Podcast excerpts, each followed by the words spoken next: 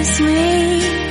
I love to ¿Qué tal, Luis Vicente? Muy buenos días. Las cotizadas de la pasión, como se refieren a ellas en Financial Times, no se escapan de los despidos y debacles en bolsa que han vivido las tecnológicas y que hemos contado en este último año. Match, la matriz de Tinder, una de las aplicaciones más famosas en esto de las citas, ha perdido 6 de cada 10 dólares de cotización en menos de un año. Estos son casi 40.000 millones de capitalización. Y anuncia despidos pese a mejorar en beneficio. Bumble, la que cada vez utilizan más mujeres y gana adeptos, ha superado en descargas a Tinder, pero ha cedido, mucho menos eso sí, sobre los 13 puntos porcentuales. Y Grinder, la aplicación de citas para homosexuales valorada en 2.100 millones de dólares que se estrenaba en los mercados en noviembre a través de la fusión con SPAC, celebraba su puesta de largo con una subida del 60%, aunque si miramos a la histórica, el recorte supera el 40%.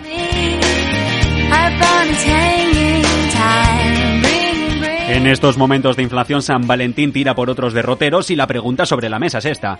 ¿Te endeudarías por comprar un regalo a tu pareja? Uno de cada cuatro españoles lo hace y la vida sentimental se pone cara con planes que cada vez se hacen más cuesta arriba, habiendo pasado ya enero. Tres de cada diez personas que ustedes estén viendo ahora mismo en el metro, por la calle o junto a ustedes en el autobús reconoce que la subida de precios ha afectado a su vida en pareja.